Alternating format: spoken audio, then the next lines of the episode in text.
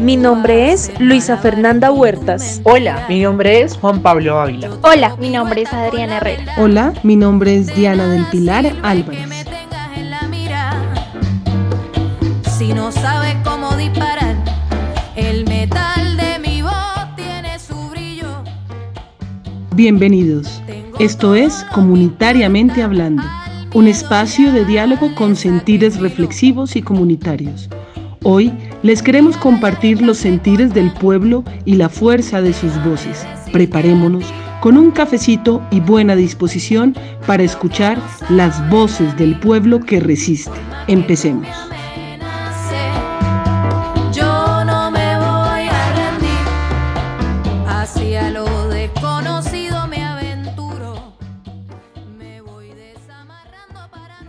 El día de hoy escucharemos las voces del pueblo, sus experiencias y sus sentires, por lo cual plantearemos las siguientes preguntas. Primera pregunta. ¿Quién destruye a Colombia en tiempos de paro? Hola, soy Alejandra y soy estudiante de primer semestre de la licenciatura en Educación Comunitaria. Y respondiendo a su pregunta, por un lado lo que está destruyendo a Colombia es un gobierno indiferente, un gobierno abusador, cómplice de tantas muertes que están ocurriendo actualmente a personas que se cansaron de que se les robe al pueblo, de que la violencia no cese en diferentes territorios del país y de que el único interés de él sea económico y de conveniencia para ellos. Además del abuso policial que se arremete contra el pueblo, asesinando no solo algo superficial, como el cuerpo material, sino ideas, sueños y luchas colectivas que salieron a las calles a pronunciar su inconformidad. Y algo que me parece fundamental en esta destrucción que se está haciendo en este momento es la indiferencia y la falta de empatía que tenemos algunos colombianos, ya que nos enfrascamos en nuestra burbuja de conformidad donde si no estoy viviendo o sintiendo no es de mi importancia. Y solo nos sentamos a través de un televisor donde nos mienten a su y nos mantienen ocupados con novelas que solo nos mantienen vendados los ojos, olvidándonos de la realidad del país, una realidad que habla de esperanza, sueños colectivos y transformaciones inmediatas, porque las transformaciones y cambios que el país necesita es a las personas que con los pies maltratados, el cuerpo agotado y herido, se levanta, sale a marchar para que tú y yo no tengamos que decir mañana que vivir es un privilegio.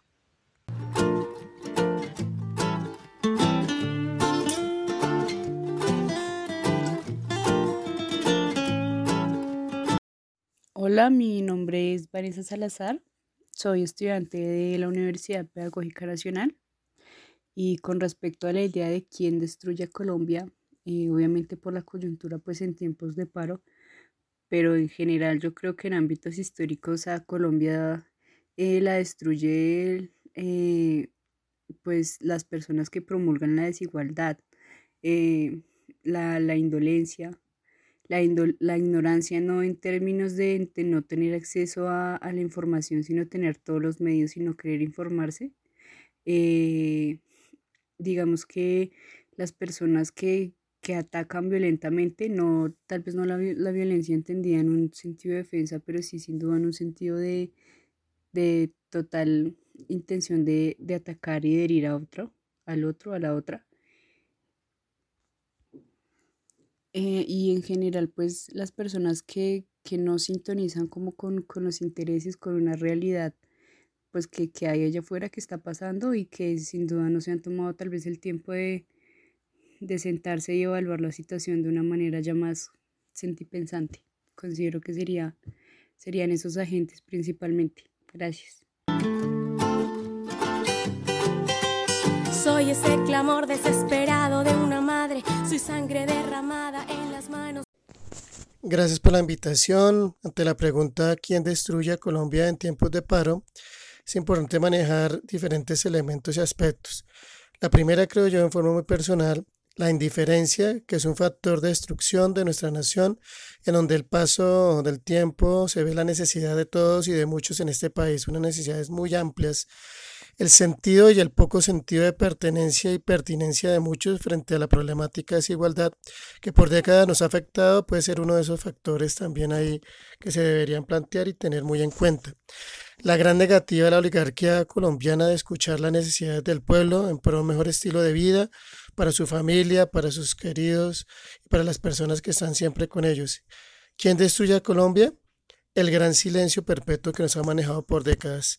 Muchas gracias y estamos ahí para seguir apoyando para que Colombia salga adelante. Soy un cobarde, soy fuerzas que se unen en un cordón humano. Vengo de todos lados, soy el pueblo boliviano. Soy pies del campo. Considero fundamental hablar de la disputa, ¿cierto? El relato está en disputa, lo que se hace, lo que se cuenta, las denuncias, cómo se comunica, quién lo comunica, quiénes pueden decir algo respecto a lo que está pasando. Ya vimos, por ejemplo, lo que dijo el país, ciertamente el gobierno nacional respecto a la CIDH. Entonces, eh, creo que esa disputa nos permite eh, manifestar un, un, gran enemigo que es la desinformación. Yo creo que ahí eh, hay que trabajar muy duro y ustedes, particularmente con Le Comunico Sin Miedo, son una, expresión de la posibilidad de pensarnos medios alternativos, críticos, que realmente le apuesten y le aporten elementos eh, más profundos de análisis a las personas que nos escuchan. Entonces,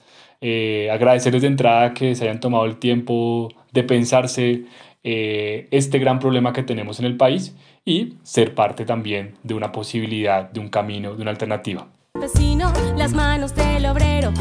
de la.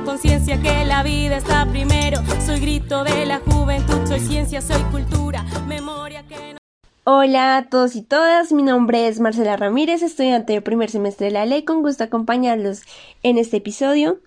Hablando de todo un poco, es importante cuestionarnos quién destruye a Colombia en tiempos de paro.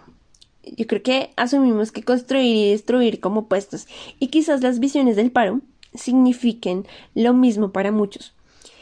Como estos dos términos, ¿no? Siento que quien ve y calla, quien hace daño con sus acciones, quien habla sin sentir, quien difunde información errónea, quizás aquellas personas con las ganas de continuar sin echarle un vistazo al pasado y al futuro, son quienes destruyen a Colombia en tiempos del paro.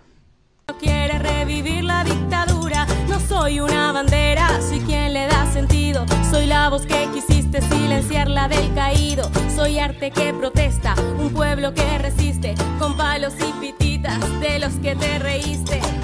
Tus armas son el odio, terror. ¿Cómo has aportado a la lucha en tiempos de paro? Eh, bueno, yo soy Camila Bustamante, soy estudiante de la licenciatura en comunitaria de la Universidad Pedagógica. Eh, las formas en las que he aportado este paro, pues digamos que han habido un par de cambios en mi vida que han intercedido un poco en mi accionar. Digamos que al principio del paro, en las dos primeras semanas, pude estar muy activa en lo que es participar en movilizaciones, en lo que es apoyar en la logística de algunos puntos como el portal Resistencia, donde tengo unas redes muy cercanas. No hago parte como tal del equipo de logística porque no puedo estar tan activa como esas personas, pero sí puedo colaborar como en acciones, pues, para dar como una mano en eso. Eh, digamos que ya entré a trabajar, el trabajo me ocupa mucho más tiempo, no puedo caer como a más espacios donde me digan una hora puntual y tales, pero digamos que creo que mi forma de apoyar ha sido en uno, participar en movilizaciones, dos, apoyar en la logística de ollas comunitarias, de conseguir donaciones, de organizar las cosas que llegan y demás, y también sobre todo en piezas gráficas. A mí me gusta mucho el collage, pienso que el collage es un lugar de enunciación, es una acción política y de resistencia también, en el sentido de que informa a la gente de formas dinámicas también, de formas creativas que generan un impacto y eso genera que la gente también se familiarice un poco también con toda la coyuntura que está pasando. Entonces, siento que mi aporte más fuerte además de estar presente en los espacios que he podido como participante de movilización, de participante de logística, ha sido como en piezas gráficas, sobre todo me gusta mucho como todo ese tema. Eh, también pues yo soy eh, militante feminista, y cuando se trata de espacios feministas, pues intento como darla toda, eh, cargarme un poco de más de lo que puedo. Ah, como que hay razones de fuerza mayor que no me dejan, pero aún así me cargo porque es una convicción política que me impulsa además. Entonces, digamos que en toda la parte feminista que ha sido en el marco del paro nacional, he estado muchísimo más activa. Yo vivo en el barrio del Tintal, en la localidad de Techotiva. Em, es un espacio también interesante porque al estar tan cercano al portal de resistencia, pues se generan como unos contrastes, unas fronteras invisibles. Y el barrio El Tintal, por una gente que convoca ya organizada, con la que no tengo tanta cercanía, pero justamente por esa incorporación de los espacios feministas, pues hemos tenido que establecer un diálogo, pues nos encontramos con, con muchas posturas diferentes, ¿no? Entonces, eso ha sido algo muy complejo, muy complejo por lo que puede llegar a incomodar, pero igual es muy bacano también como construir desde todos los lugares diferentes. Entonces diría que mi forma de aportar el paro, uno, movilizarme, dos, apoyar en todos los movimientos dinámicos que necesita y logísticos también. Tres, las piezas gráficas para informar a la gente. Cuatro, participar en, en los espacios que se han creado desde mi carrera universitaria. Aún así no soy muy activa como otras personas que hacen parte también de, de los que crean el podcast, pero igual siento que es como una acción legítima que, que logra llegarle a la gente. Entonces, siento que es como desde esos lugares en los que he participado y nada, también con muchas con muchos ánimos de, de, construir, con muchísima gente la que llegue y siempre abierta a dialogar con las diferentes posturas que lleguen y encontrar un punto en común, ¿no? Siento que eso es lo que se ha generado también desde los lugares barriales. Y ya, creería que es eso.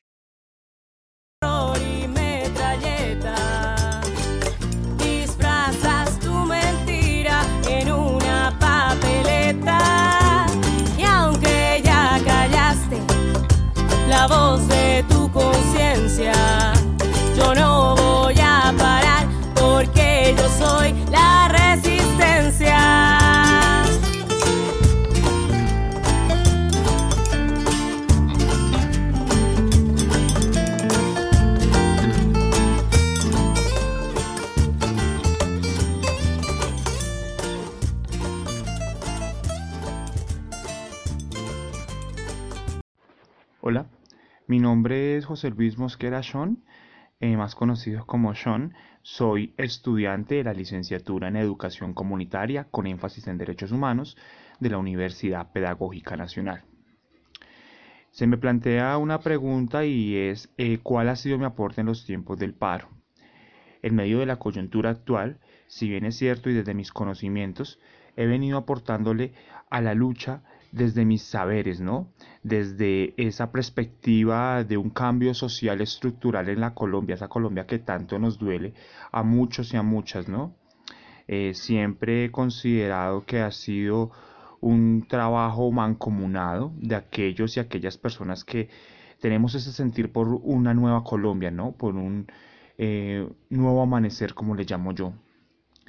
Por medio de mi arte, de la cultura, de la danza he podido también aportarle a la lucha, ¿no? Sentimos que de alguna otra manera pues son manifestaciones artísticas pero también de indignación frente a un gobierno indoliente, frente a un gobierno sordo y un gobierno que siempre se ha encargado de disimular y de alguna u otra manera también eh, querer eh, hacerse el apático frente a las situaciones que pasan en el país desde mis saberes por la danza, he venido pues desde las calles, a través de los saltos, eh, el movimiento corporal, porque también considero que el cuerpo es un elemento importante, ¿no? De resistencia. Por medio de mi cuerpo y de mi danza he podido manifestarme en las calles, he podido mostrar mi indignación, hacer una lucha también permanente. Adicional a eso, desde mis diferentes cosmovisiones y desde las perspectivas que tengo. En ese sentido, puedo decir también eh, que desde mi postura, ¿no? Desde esa postura en la cual yo me ubico defendiendo los cuerpos y las cuerpas y desde ese pensar diferente, ¿no? Desde la otredad que nos lleva a, a respetar la opinión del otro y de la otra. Como docente en formación, también me parece importante que los profes y las profas nos encarguemos de estar de cara frente a lo que nos hace un llamado de manera urgente, ¿no? Nosotros como futuros docentes también tenemos que estar de cara frente a este proceso de la coyuntura actual pues si bien es cierto, si somos los futuros docentes de este país, tenemos que tener esa responsabilidad y ese compromiso, como le llamo yo. Pues porque no podemos seguir repitiendo patrones de la escuela tradicional o de la escuela habitual cuando realmente es hacer una formación política de los niños desde las bases para que tengamos seres críticos, autónomos, seres también pensantes de lo que se quiere y hacia dónde vamos.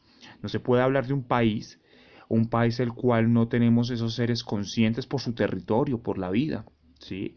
Porque si bien es cierto, aquí no solo se está hablando de un tema eh, de una reforma, se está hablando de un tema del respeto a la vida, de la otredad, del territorio, de, las, de los procesos comunales, barriales, de mejores condiciones de vida para todos y todas.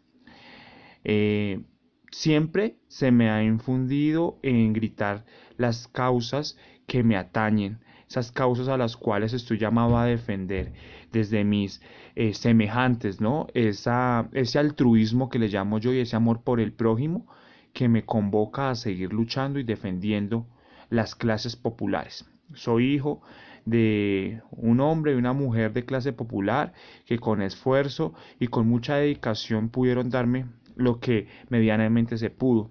Y por ese esfuerzo y por esto que yo pude visibilizar y viví, también quiero seguir luchando para que mis descendientes también se piensen en una Colombia mejor.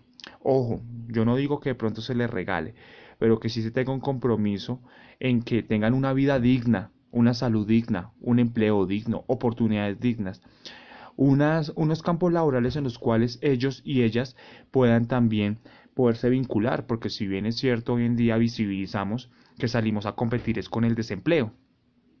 Si vemos también en temas de salud, básicamente que se ha convertido en una condena y nos han llevado a la muerte. El pensar diferente también se ha convertido en un peligro, ¿no? Y tanto así que nos ha costado hasta la vida. Lo he vivido en carne propia y justamente en este momento de la coyuntura por estar haciendo proceso barrial, social y territorial, he sido víctima de amenazas de personas que no están interesadas quizás de pronto en que uno dé ese alto, que muestre eh, esa postura de no querer más guerra, más conflicto, de pensarse en un país diferente. Por eso pues también he sido víctima eh, de amenazas en mi mismo territorio y en las cuales pues eh, uno se da cuenta que hay unos intereses, ¿no? Y estamos frente a un país en el cual eh, nos han vendido todo que a punta de bala es posible, que a punta de silenciar el que no piense igual eh, es la única herramienta, ¿no? Pero yo siento que es eso lo que realmente me da la fuerza para seguir gestando procesos, pensándome en una Colombia diferente, en una sociedad diferente donde todos y todas, sin importar esa otredad, podamos compartir. Y es más, yo podría decir que aquí estaríamos hablando de una nocetredad porque este estallido social nos está invitando a todos y a todas a eh, empezar a, trabajar de esa manera mancomunada. Si bien es cierto, también en algún momento con mis compañeros de licenciatura y de semestre les hacía esa, esa analogía, ¿no? ¿Qué tipo de docentes somos? ¿Qué es lo que somos realmente? ¿Qué tipo de docentes se está formando desde las aulas? Porque no se puede hablar de que sí, el paro, pero es que un paro o un estallido social no puede ser un tema de 24 horas como suelen hacer algunos sindicatos. No puede ser un tema de dos o tres días y ya. Y no puede convertirse en que vamos a negociar. Aquí se están buscando cambios trascendentales, cambios que nos permitan a todos y a todas pensarnos que todo es posible. Y si bien es cierto, en medio del estallido social también hemos podido visibilizar de qué manera nosotros y nosotras con la unión y el trabajo hemos podido lograr cosas significativas. Vemos cómo cada vez va creciendo también el tema de la unión, ese, esa visibilización de la protesta social, ¿no? Ya no pasa a ser una, una marcha común, sino marchas multitudinarias en voz de, de ese cansancio, ¿no? De una Colombia que se cansó de ser olvidada, de ser marginalizada, de ser territorializada por sectores y por clases. Eh, también es posible visibilizar cómo la gente cada vez se va pensando eh, eh, esa, ese, nuevo futuro, ¿no? Eh, cómo también nosotros como universitarios eh, estamos jugando un papel fundamental, ¿no? Porque estamos llamados de cara a, a, construir esa nueva Colombia, ¿no? Y nosotros como futuros docentes también, cómo tenemos que hacer esa reconstrucción y ese tejido social, el cual nos permite estar muy, muy de cara frente a todo lo que se viene.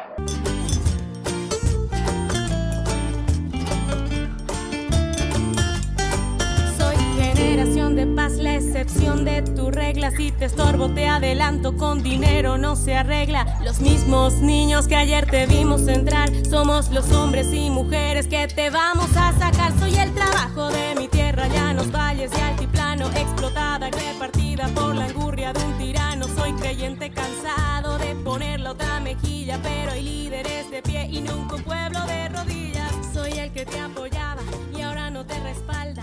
Soy todos los inocentes soy Miguel Ángel Franco, actualmente trabajo en la Universidad Pedagógica Nacional, en el programa de comunitaria, y pues ante la pregunta que me plantean de los tiempos del paro y mi aporte, considero bien importante manifestar que, que el paro en sí mismo es una acción que, que invita al movimiento del cuerpo, las ideas, del corazón, de lo más profundo, y que se ha manifestado en diferentes repertorios, uno de ellos es las marchas, que evidentemente han sido gigantescas, pero algo interesante es que no solo han concurrido en un punto, sino que han permitido que se muevan por diferentes barrios. Tanto así que ahora, particularmente, han habido tres grandes puntos que reconocemos a la ciudad. Uno es el Puente de la Dignidad, el Portal de la Resistencia y Héroes, ¿cierto? Tres puntos emblemáticos que, digamos, en el marco del paro nacional.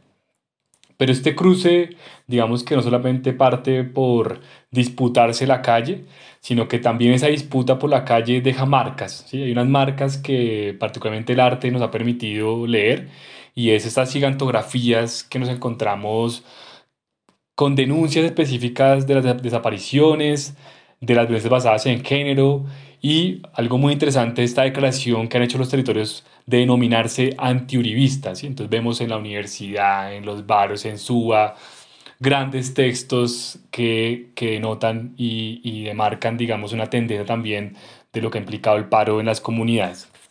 Entonces yo me he sumado eh, puntualmente eh, a las marchas, a las acciones de, de, denuncia que se han hecho, a estar muy pendiente de mis estudiantes, de mi familia, de mis compañeros y amigos y amigas en el marco del paro, ¿cierto? Ser un puente y un vehículo en la defensa de los derechos humanos, pero también, también hemos participado con profes en un escenario que hemos denominado clase de la calle, que se ha hecho hasta ahora al frente de la Universidad Pedagógica. Entonces, gracias por la pregunta y seguimos en movimiento, seguimos en acción colectiva y seguimos en este paro nacional y que viva el paro nacional cargas sobre tu espalda. En tu papel de víctima, tu gente mentiste. En el que ayer odiabas, hoy te convertiste. Tus armas son el odio, terror y metralleta. Disfrazas tu mentira en una papeleta.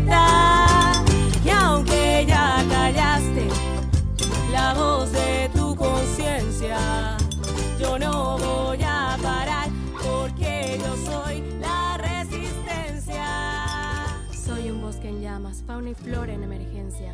Soy un bombero voluntario.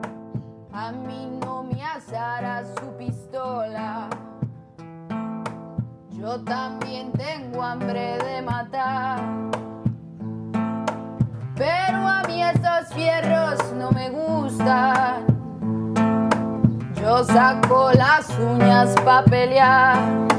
Y a mí que me disparen de frente y que sean la puerta de mi casa. Porque yo me muero en tierra mía y a mí de esta tierra no me sacan. Y a mí que me disparen de frente y que sean la puerta de mi casa. Porque yo me muero en tierra mía y a mí de esta tierra no me sacan.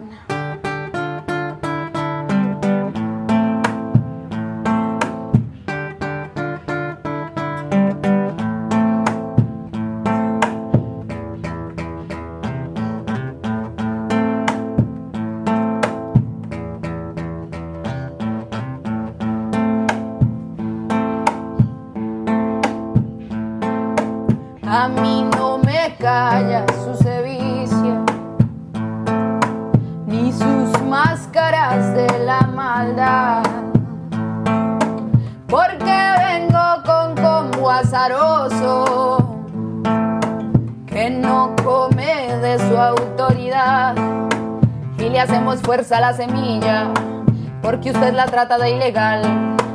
Tenemos el power de la minga, power y junta para alimentar. Y le hacemos fuerza a la semilla, y porque usted la trata de ilegal. Tenemos el power de la minga, power y junta para alimentar. Y a mí que me disparen de frente y que sean la puerta de mi casa. Porque yo me muero en tierra mía y a mí de esta tierra no me saca. Dios que llora de impotencia. Ahora nadie se rinde, ya no existe el no puedo. Nos quitaste tanto que hasta nos quitaste el miedo. Con disfraz de democracia te pusiste la careta. Pisoteaste nuestro voto y ese voto se respeta. Hoy salimos a las calles, Bolivia está despierta. Y no vamos a callar porque somos la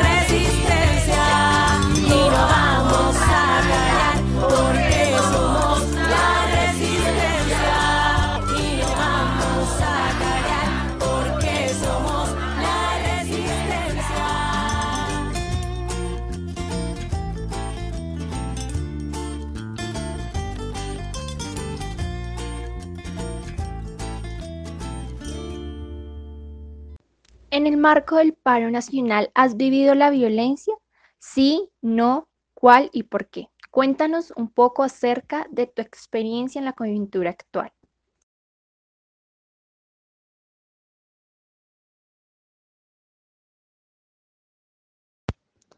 Hola, mi nombre es Natalia Arias, soy estudiante de la licenciatura en Humanidades y Lengua Castellana de la Universidad Distrital. En el marco del paro considero que todos nos hemos visto violentados, aunque sea de manera emocional, pues es que estamos constantemente permeados de la violencia estatal a través de las redes y es imposible de pronto no sentirse mal, triste o incluso agredido. Y creo que hace parte como de un ejercicio de empatía con el otro.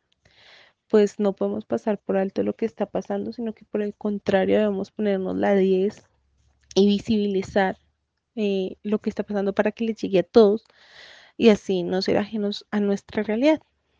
Eh, en cuanto a mi experiencia, creo que el estallido social que hemos vivido pues hace parte de un reconocimiento de que hay algo mal y que eso debe cambiar. Y pues ver tanta gente en las calles, niños, jóvenes, ancianos, eh, que exigen un cambio porque entienden su realidad social, política y económica, pues me motiva porque como futura docente entiendo que hay transformaciones que se median a través de la educación. Y es lo que yo he visto en las manifestaciones, gente que lee, que investiga y le enseña al otro el por qué es el paro, ¿sí? ¿Cuáles son los motivos? ¿Cuáles son sus razones? Que explota toda su capacidad para llegarle a todos, a la ciudadanía, al que cree y al que no cree en esto. Y nada, pues a parar para avanzar, viva el paro nacional. Voy a crear un canto para poder existir, para mover la tierra los hombres y sobrevivir, para curar mi corazón a la mente, dejarla fluir, espíritu elevar y dejarlo llegar al fin. Yo no nací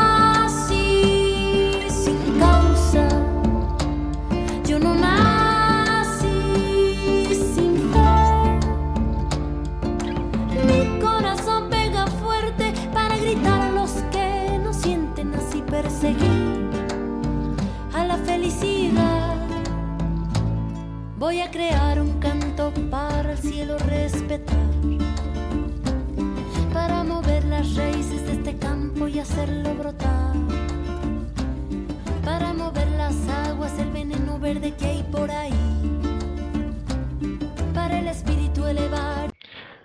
Buen día, mi nombre es John Alexander Hernández.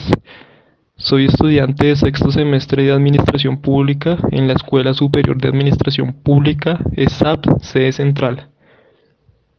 A la pregunta de si he vivido o padecido algún tipo de violencia en el marco de las protestas durante el paro nacional, para abordar esta respuesta tengo que diferir de que eh, en mi circunstancia en particular he padecido lo que, así, lo que eh, logré determinar como violencia directa y violencia no directa. En el primer hecho me refiero a violencia directa cuando en el 28 de abril, el primer día de movilización, de la gran movilización, en el marco del paro, yo, junto con otros compañeros de la universidad, nos dirigíamos hacia banderas y en una eventualidad el escuadrón antidisturbios SMAT procedió a disolverla de forma violenta, dadas sus condiciones y su ejercicio en dadas sus condiciones y su ejercicio del monopolio de la violencia. Sin embargo, en ese momento, nosotros, como manifestantes pacíficos, tuvimos serias afectaciones en cuanto a lo que sucedió con el gas lacrimógeno y las bombas aturdidoras. Ese hecho padecimos primero una persecución policial, ya que el objetivo final de, de, este, de este grupo era disolver la manifestación. Finalmente no se logró, pero en ese hecho nos vimos afectados por una violencia directa por parte de este grupo hacia nosotros como manifestantes. Ahora bien, en el desarrollo de otras movilizaciones junto con la universidad, la ESAP, nosotros como estudiantes también hemos sufrido de violencia no directa. ¿Esto qué quiere decir? Que en el marco de la programación de cada protesta nos hemos visto acompañados, vilmente acompañados por parte de la fuerza pública. ¿Qué representa esto?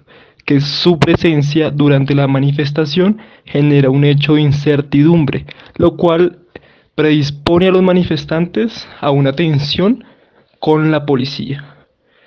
Eh, sin embargo, en estos hechos no hemos presentado violencia directa, pero en intentos, en distintas eventualidades, se ha presentado unos, hechos en los que ellos han infundido primero agresiones verbales, eh, además comentarios fuera de lugar contra nosotros como manifestantes y que a su vez no son aislados con, con la institución. ¿Qué quiere decir esto? Que nosotros eh, nos hemos visto un poco subyugados, ya que el acompañamiento de esta fuerza, de esta fuerza policial durante las movilizaciones genera una incertidumbre, lo cual representa unos hechos que derivan en, en, ocasiones como en violencia, ¿no? De que el uso del lenguaje de ellos hacia nosotros produce esa, ese otro tipo de violencia, que no está tan claro ni tan medido como la violencia directa que manifesté anteriormente. En el marco de la protesta, pues también he visto otros, otras series y padecí otras series de violencia. Sin embargo, ya son hechos más precisos que requieren una discusión profunda.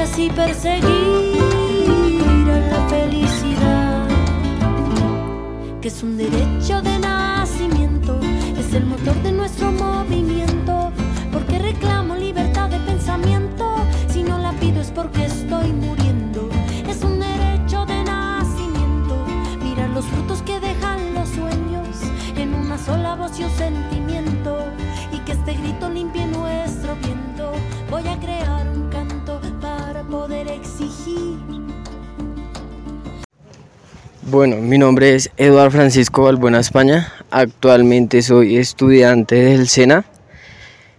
Eh, estoy realizando un técnico en cocina. Y pues desde, desde un principio que se han presentado las protestas, he intentado ser constante en, en apoyar todas las razones justas por las cuales se ha presentado el paro pues en, en toda la región. Eh, he sido, pues gracias a Dios no he sido una víctima mm, precisamente mortal o algo por el estilo, pero sí he presenciado y he vivido la violencia. He vivido violencia por parte de lo que es la, la policía y los agentes del ESMAD. Es obvio que actualmente pues se está presentando una situación muy delicada en todo Colombia y nadie, nadie, yo creo que muchas de las personas que salen a marchar, prácticamente casi nadie se salva de, de mirar de frente a la cara de, de la opresión. He vivido violencia aquí en la localidad de Suba, nomás digamos aguantando, lo que es aguantar porque ya no es una lucha. Son sujetos que están totalmente armados eh, y uno que sale a, parchar, a, a marchar pacíficamente, lo que recibe es opresión, maltratos, recibe injusticias por parte de todas estas entidades que están del lado del Estado opresor.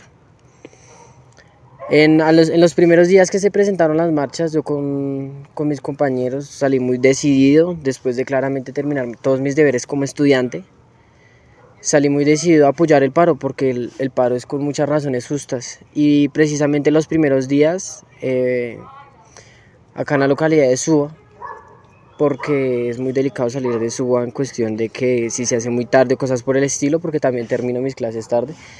Acá en la localidad de Suba eh, tuve que vivir varias noches como de un momento a otro los agentes del SMAT, sin razón alguna, sin provocación de los protestantes, sin presencia, entre comillas, de vándalos, sin presencia de ningún sujeto que provocara a los policías ni a los agentes del SMAT, simplemente arremetían y arremetían contra los protestantes con todo lo que tenían. El, creo que fue el tercer día de paro.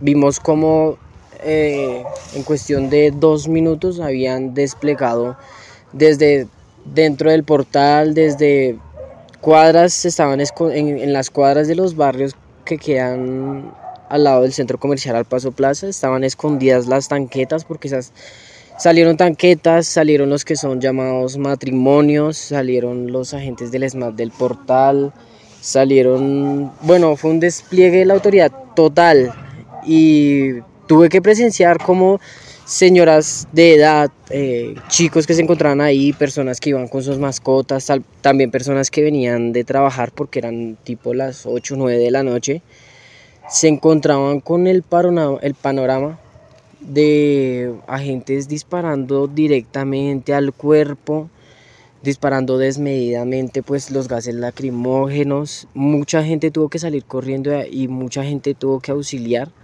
Los que ya tenían conciencia de cómo era la situación tuvieron que auxiliar a muchas otras personas. Claro, en, en ese momento era preocupante la situación ya que uno en esos momentos intenta es salvar la, salvaguardar la vida de uno y de los que van con uno y tal vez de los que uno pueda. Si uno ve que puede ayudar a alguien, lo primero que uno intenta es ayudar a alguien, pero en ese momento todas, todas las personas que se vieron concentradas ahí en, en la brutalidad policial sufrieron las consecuencias, pero bueno. Después de eso ya las marchas se volvieron algo turbias, con el tiempo hubieron marchas de las chicas, hubieron marchas de personas, luego se presentó también situaciones de los vándalos porque también se ha presentado que muchos chicos de un momento a otro salen de algún lado o llega algún parchecito y están no sé, drogados o algo por el estilo y arremeten en contra de la policía sin ningún motivo. Y es real, es real. Pero pero después de los primeros días donde ya uno recibe tanta violencia, uno se, se concentra más que todo es en salir en el día, marchar en el día y salvaguardar la vida de uno, porque ya no, uno no tiene la vida garantizada. Después de que uno no tiene la vida garantizada, da tristeza pensar en salir a la calle y tal vez no volver a la casa. Pero la lucha es así. Y mientras toque seguir luchando, pues toca seguir insistiendo. Intentar que no se presenten las que no se presente ningún tipo de violencia. Pero mientras el Estado opresor siga como va, yo creo que la situación va a seguir empeorando. Ya vamos 29 días de paro 29 días de paro, ya casi se va a cumplir el mes. Y realmente la situación ha empeorado, no ha mejorado nada y pues así va la cuestión. Bueno, eso sería todo. Yo creo que a la final hay muchas personas que tienen muchas más cosas que contar y espacios donde se les escuche sería muy importante. Que se presentaran en, en, todo lugar, en todas las personas, no sé. Entre más personas se puedan desagar y puedan contar lo que han vivido de mano del paro, sería genial. Gracias.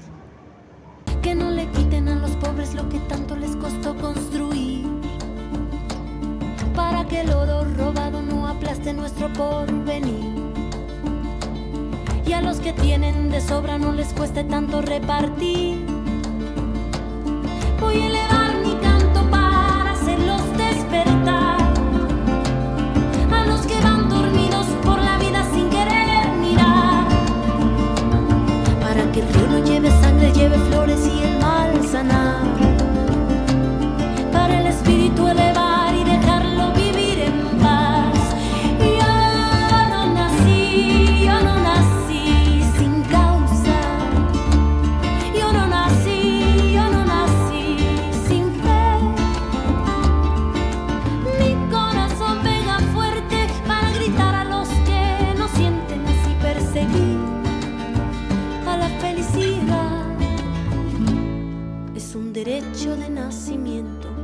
es el motor de nuestro movimiento, porque reclamo.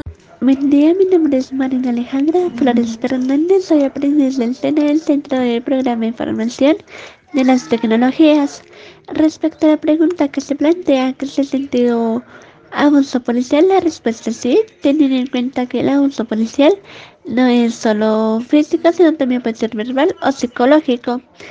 Eh, dicho esto, se tiene en cuenta que el abuso policial que se recibe es el abuso por decirlo así, callejero, el acoso callejero que sienten las la mayoría de mujeres, por no decir todas.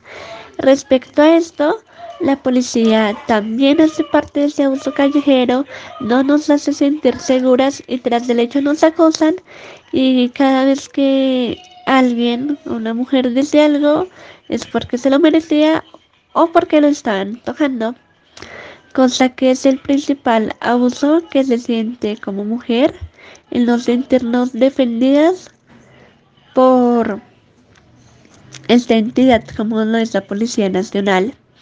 Respecto a la otra pregunta que se les, que opinen al, del paro, eh, sin, principalmente estoy de acuerdo que se me ha afectado, sí, obviamente el paro afecta, afecta a mi familia que tiene que ir a trabajar, afecta ese miedo que el Estado nos los mate por salir a trabajar y que se crucen en una marcha, eso afecta. Pero son esos pensamientos, pero se quedan más adelante. En realidad es un favor que nos están haciendo.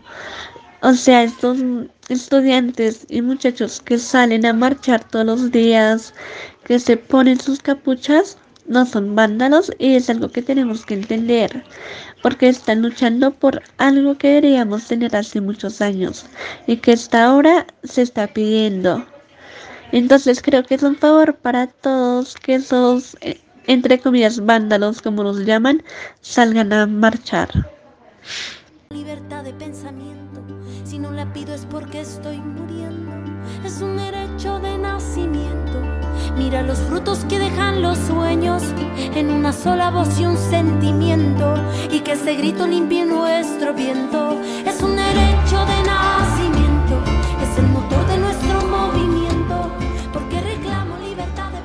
Con todo lo ocurrido, a partir del 28 de abril hasta hoy, 28 de mayo, después de un mes de paro, ¿cómo te sientes?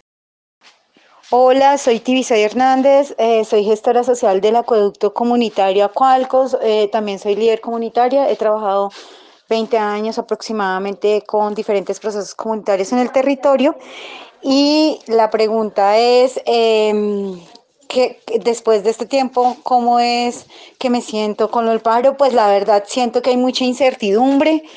Eh, me da mucho miedo que todos los esfuerzos que se han hecho se pierdan por unas negociaciones de, de unos gremios que realmente no sé hasta dónde nos representen y donde representen las verdaderas necesidades de la gente porque también hemos visto que, por ejemplo, en los sindicatos y en otros, otras agremiaciones, es muy fácil que ellos eh, pues se corrompan. Entonces, pues no sé hasta dónde y cuál sería la garantía de las negociaciones y que no se pierda el esfuerzo que han hecho los muchachos para representar y para, para esta lucha, que es supremamente eh, admirable y conmovedor ya que, ya que esto ha sido un esfuerzo de, se han perdido muchas vidas también y no, esto no puede quedar así, esto tiene que llegar a un término mm, bueno porque el sacrificio ha sido muy grande.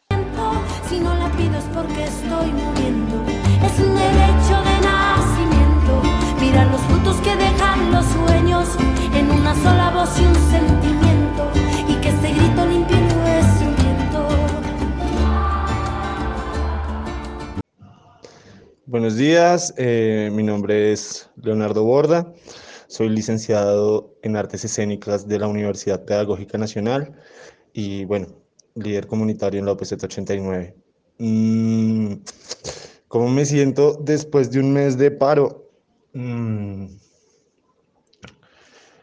ya creo que durante este mes han pasado, he pasado por todas las emociones, miedo, rabia, ira, alegría, esperanza. Eh, creo que en este, ya después de un mes, me, me siento un poco más tranquilo y un poco más ordenado en, en el tema de las movilizaciones, en el tema del paro. Siento que, que bueno, hay una esperanza y siento que, que de una u otra manera ha habido unas victorias pequeñas, pero bueno, que van siendo victorias. Y siento que igual el camino está muy largo, porque bueno, no solamente es la transformación de un gobierno, sino que es una transformación cultural que necesita Colombia en este momento. Y pues una transformación cultural es cambiar el modo de pensar que justifica justa, justamente el, el gobierno de momento narcofascista que tenemos de hace 20 años, que ya se ha implantado en nuestras formas de ser. Entonces creo que ahora el camino es, bueno, acabar con este gobierno eh, democráticamente y transformar culturalmente nuestra sociedad eh, hacia la ética, ¿no? hacia la solidaridad, hacia el apoyo mutuo, hacia la democracia directa, hacia el buen vivir. Así me siento después de un mes de paro, esperanzado y ansioso por ver un futuro mejor.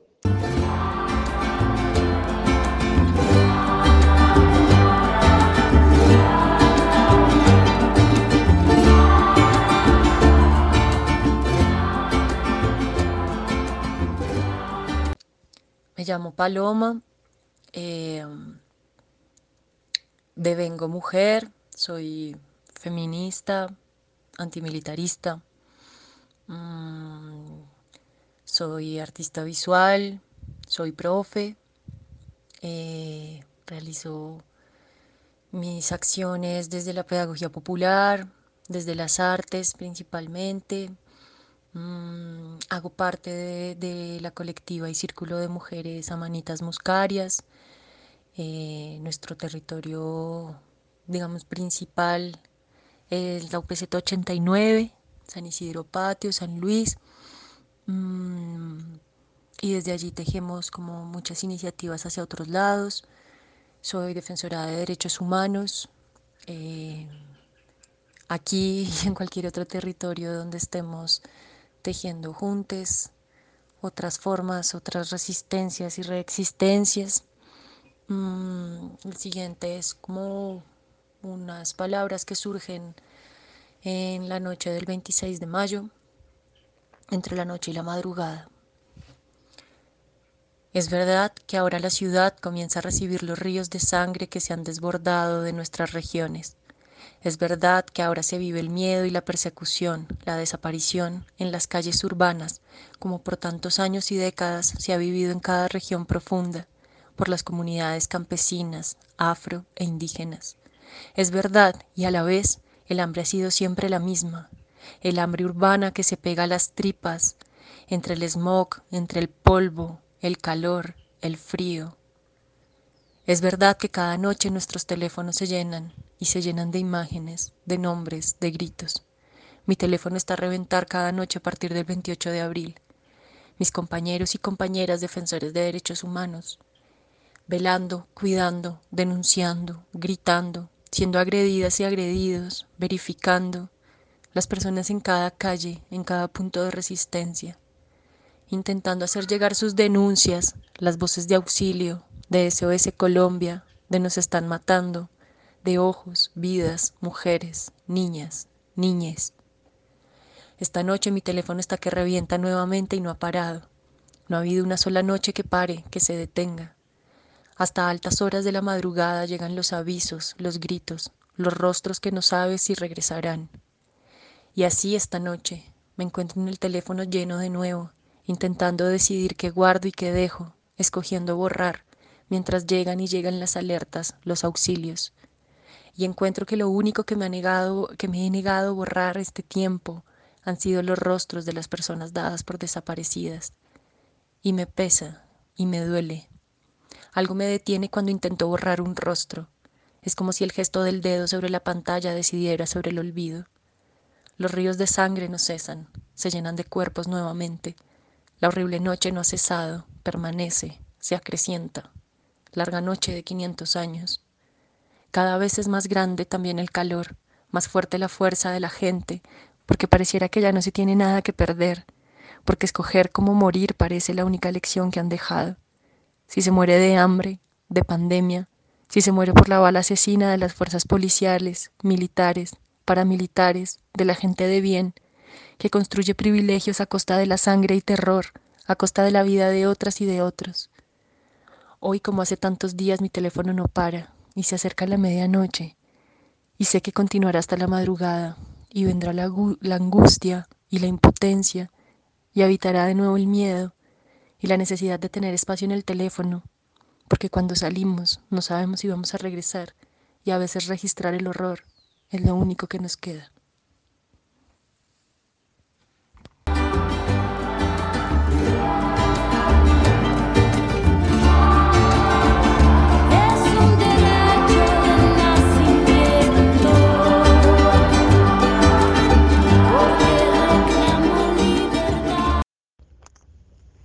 Soy Gina Rodríguez López, eh, comunicadora social y periodista, activista política y feminista, defensora de derechos humanos, periodista del medio alternativo nacional La Otra Voz y eh, hago parte de la campaña Defender la Libertad. Después de un mes de, de estas jornadas de paro nacional indefinido, eh, digamos que he sentido muchas cosas, principalmente ya llega un punto de, agotamiento por todos los casos de violencia policial, eh, de abuso contra los cuerpos de las mujeres, eh, de los cuales pues me he enterado estando allí presente en los territorios, he estado en diferentes espacios en la localidad de Chapinero en diferentes barrios y movilizaciones en las cuales se ha acompañado casos de capturas ilegales por parte, de detenciones ilegales por parte de la Policía Nacional, abuso de parte de los agentes del Escuadrón Móvil Antidisturbios ante la comunidad que se ha manifestado en estos territorios en los que he estado. También he estado en el Portal Américas, ahora bien llamado Portal de la Resistencia. En la localidad Antonio Nariño también he acompañado varios puntos de movilización y he acompañado casos de denuncia en torno a estas violencias. Entonces eso hace que desde lo personal me sienta un poco cargada, pero principalmente eh, la, emoción que, que llevo en este momento después de un mes es la esperanza la esperanza y la alegría de ver cómo cada vez son más colombianos y colombianas quienes se suman a estas jornadas de paro, quienes se suman a esta indignación que desde la digna rabia nos ha llevado a volcarnos a la calle de una manera masiva en todo el territorio colombiano, exigiendo garantías, exigiendo derechos que han sido vulnerados históricamente por gobiernos de la extrema derecha que han estado en el poder por mucho tiempo, por décadas allí y que nos han violentado estos derechos, el derecho a la salud, exigimos jóvenes, eh, adultos, personas mayores, niños y niñas en la calle, exigimos tener en, en medio de una pandemia como el COVID-19 que hace más de 100 años la humanidad no vivía, en Colombia aún no hay garantías de vacunación, no hay garantías para pasar las cuarentenas estrictas en ciudades como Bogotá que han sostenido de las cuarentenas más largas del mundo, no tenemos garantías en el, con un sistema de salud público. Eso estamos exigiendo. En las calles se exige educación pública de calidad y gratuita para todos los jóvenes, niños y niñas del país que pues solamente el 20% de la población que sale de grado 11 puede llegar a la universidad y en su mayoría eh, son jóvenes, son mujeres jóvenes y hombres jóvenes los que han quienes han sostenido el paro durante este periodo de, de, movilizaciones desde el 28 de abril, quienes han estado en primera, segunda, tercera y cuarta línea con acciones culturales, con acciones artísticas, con acciones pedagógicas,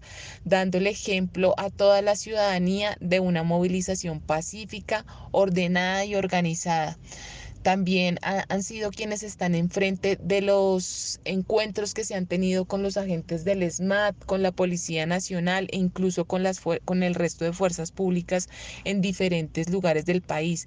En Cali y en Bogotá, fuertes enfrentamientos que han llevado a más a cientos de personas a tener lesiones oculares, a tener lesiones en su cara, en su cabeza por culpa de las armas que utilizan esta fuerza pública en contra de la ciudadanía que ejerce su derecho constitucional a, la, a las manifestaciones, a la protesta hemos estado acompañando a estos jóvenes. Yo soy también una mujer joven que ha estado enfrente de esto porque mi indignación también me ha llevado a, como les decía, seguir exigiendo salud, seguir exigiendo educación, seguir exigiendo garantías para que a las mujeres no nos sigan matando, para que a los líderes sociales no les sigan asesinando, para que haya garantías también económicas en un país de profundas desigualdades donde no, no tenemos oportunidades laborales, donde no tenemos oportunidades educativas, así que estamos exigiendo también esto, estamos eh, saliendo a las calles junto a la minga indígena, junto a campesinos y campesinas, junto a personas afro de todo el país que se, moviliza, eh, que se movilizan en contra de la indigna, en contra...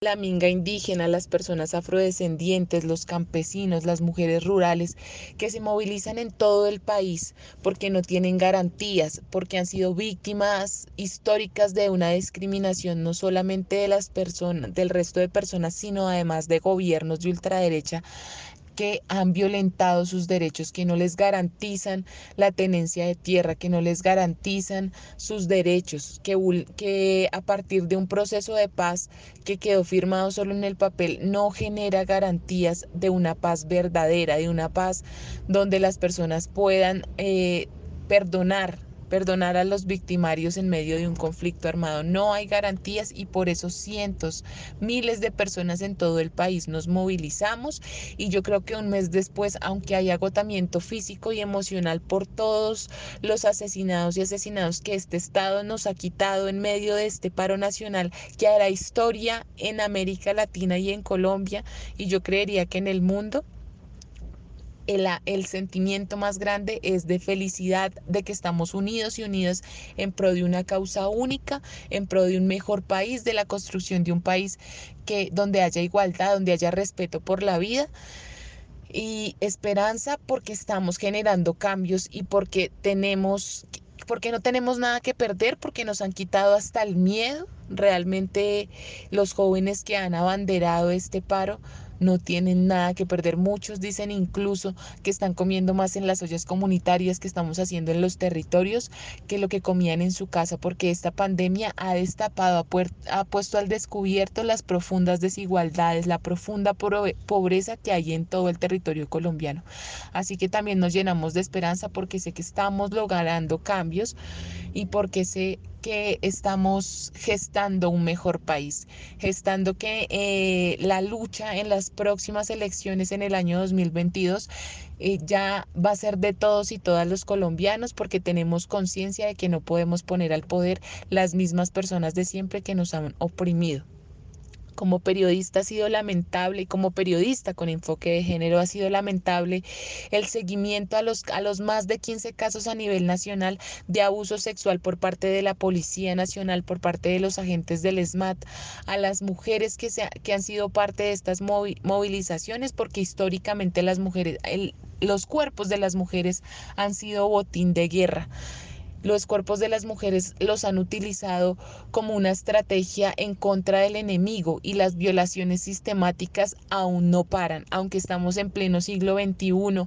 aunque se habla de los derechos de las mujeres en las instituciones, en los colegios y en muchas instancias, aún tenemos un gran atraso y a las mujeres nos siguen utilizando como una estrategia de guerra y nuestros cuerpos han sido vulnerados en medio de este paro nacional. Hemos cubierto... Eh, las violaciones a los derechos humanos también, a los jóvenes, a los estudiantes, a los indígenas quienes han estado enfrente de la minga, quienes han perdido sus ojos, quienes han sido detenidos arbitrariamente y a quienes han incluso asesinado por participar de estas movilizaciones desde la paz, desde lo pedagógico. Y seguramente algunos, como los llaman algunos, algunas personas vándalos que han estado enfrente de esa primera línea que son quienes protegen esta movilización y que les y que la policía y que la fuerza pública en general ha atacado con armas de fuego, ha atacado con balas y han asesinado por estar ahí, por estar movilizándose y por estar exigiendo sus derechos. Aunque a veces el cansancio y la desesperanza y el miedo inunden mi cuerpo, inunden mi alma, inunden mi mente, seguiré adelante, llenándome de la alegría, de la fuerza de todas las personas que se manifiestan en las calles, que hacen valer su derecho a la libre expresión, que hacen valer su derecho a la protesta social, porque no vamos a permitir que un gobierno como este siga vulnerando nuestros derechos y vamos a seguir exigiendo garantías, garantías para vivir, garantías para ser, garantías para tener una vivienda digna, para tener una salud equitativa, para tener un sistema de educación que le brinde garantías a todos los jóvenes de nuestro país, para que quiten al SMAT, para que haya una verdadera reforma a la fuerza pública colombiana porque eso es lo que estamos necesitando.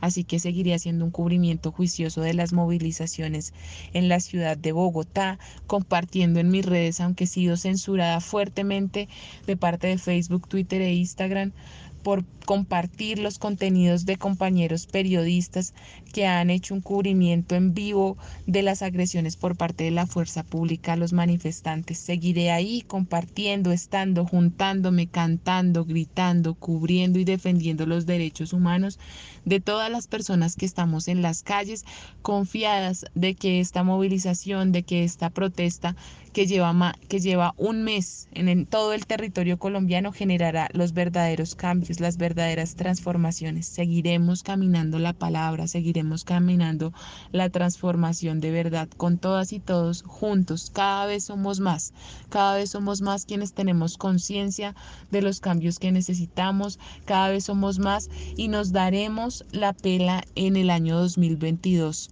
porque estamos a miras de unas elecciones donde no pondremos nuevamente un gobierno como el actual que no nos dé garantías para la vida.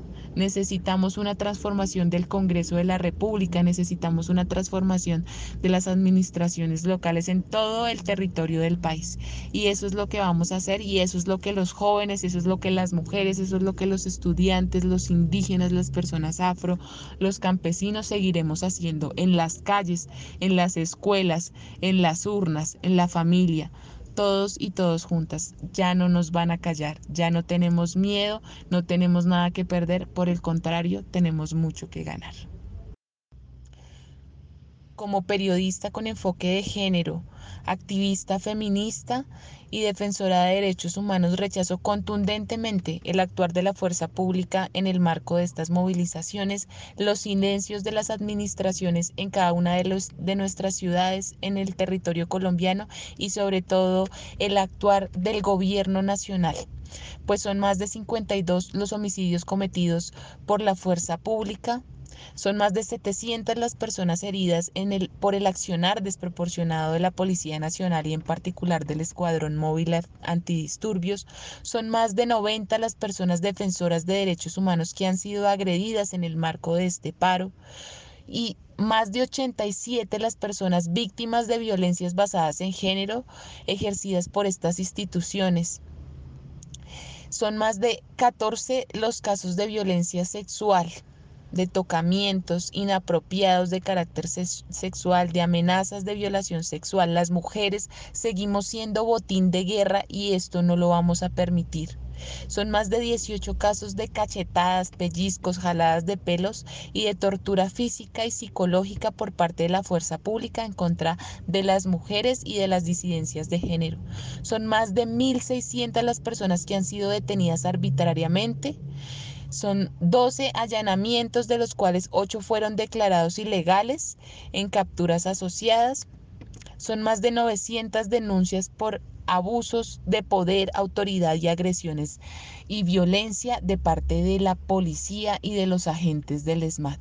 Lo rechazo contundentemente y queremos seguir en las calles aunque esto pase. Esas vidas no nos las devuelven, esos ojos no nos las devuelven. Nadie sana lo que genera la violencia sexual en contra de los cuerpos de las mujeres y menos en el marco de garantizar nuestro derecho a la protesta pacífica y social, un derecho constitucional que no se nos está garantizando y que estratégicamente los cuerpos de las mujeres siguen siendo una estrategia de guerra en contra de un enemigo, enemigo que nos ven a nosotros los jóvenes, a los campesinos, a los indígenas, a los negros, a toda la comunidad que se manifiesta en el marco de este paro nacional nos ven como enemigo y los cuerpos de las, los cuerpos de las mujeres han sido víctimas de esta violencia y de estos abusos. Así que lo rechazo contundentemente y seguiré compartiendo en mis redes y seguiré saliendo a las calles y seguiré alzando mi voz en nombre de las y los compañeros que han sido desaparecidos y que han sido víctimas del abuso policial,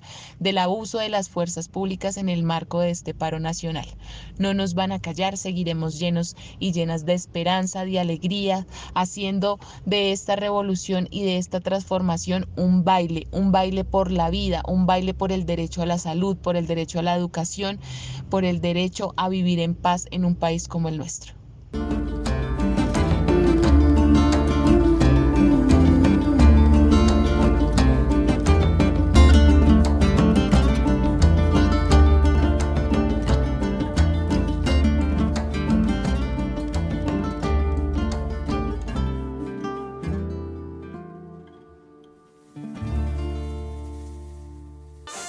Después de un mes de paro, las primeras filas del arte, de la pedagogía, del ejercicio asambleario barrial, las primeras filas de quienes desde sus casas colaboran con circular la información, imágenes, testimonios y denuncias que los medios oficiales no se atreven a visibilizar.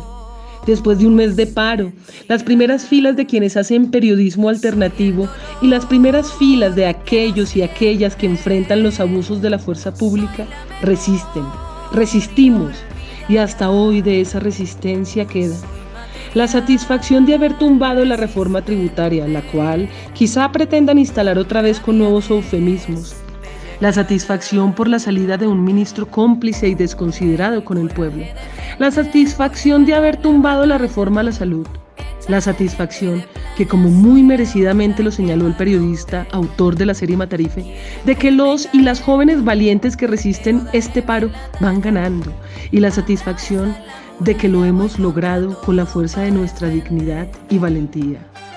Queda también la satisfacción de descorrer los velos, de identificar los temas fundamentales.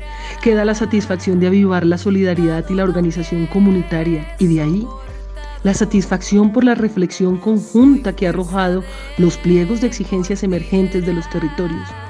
También la gran satisfacción por la organización popular que ha demostrado la voluntad de transformación de sus realidades empobrecidas por otras que se dirijan hacia el buen vivir y la dignidad.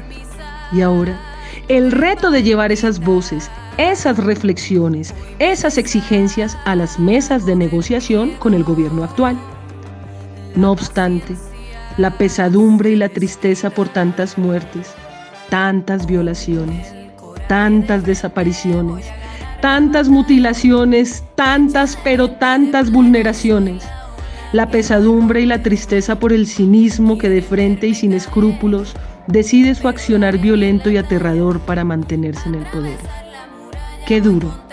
Pero creemos en esta resistencia, creemos en la vida, en el arte, en la pedagogía y en la solidaridad.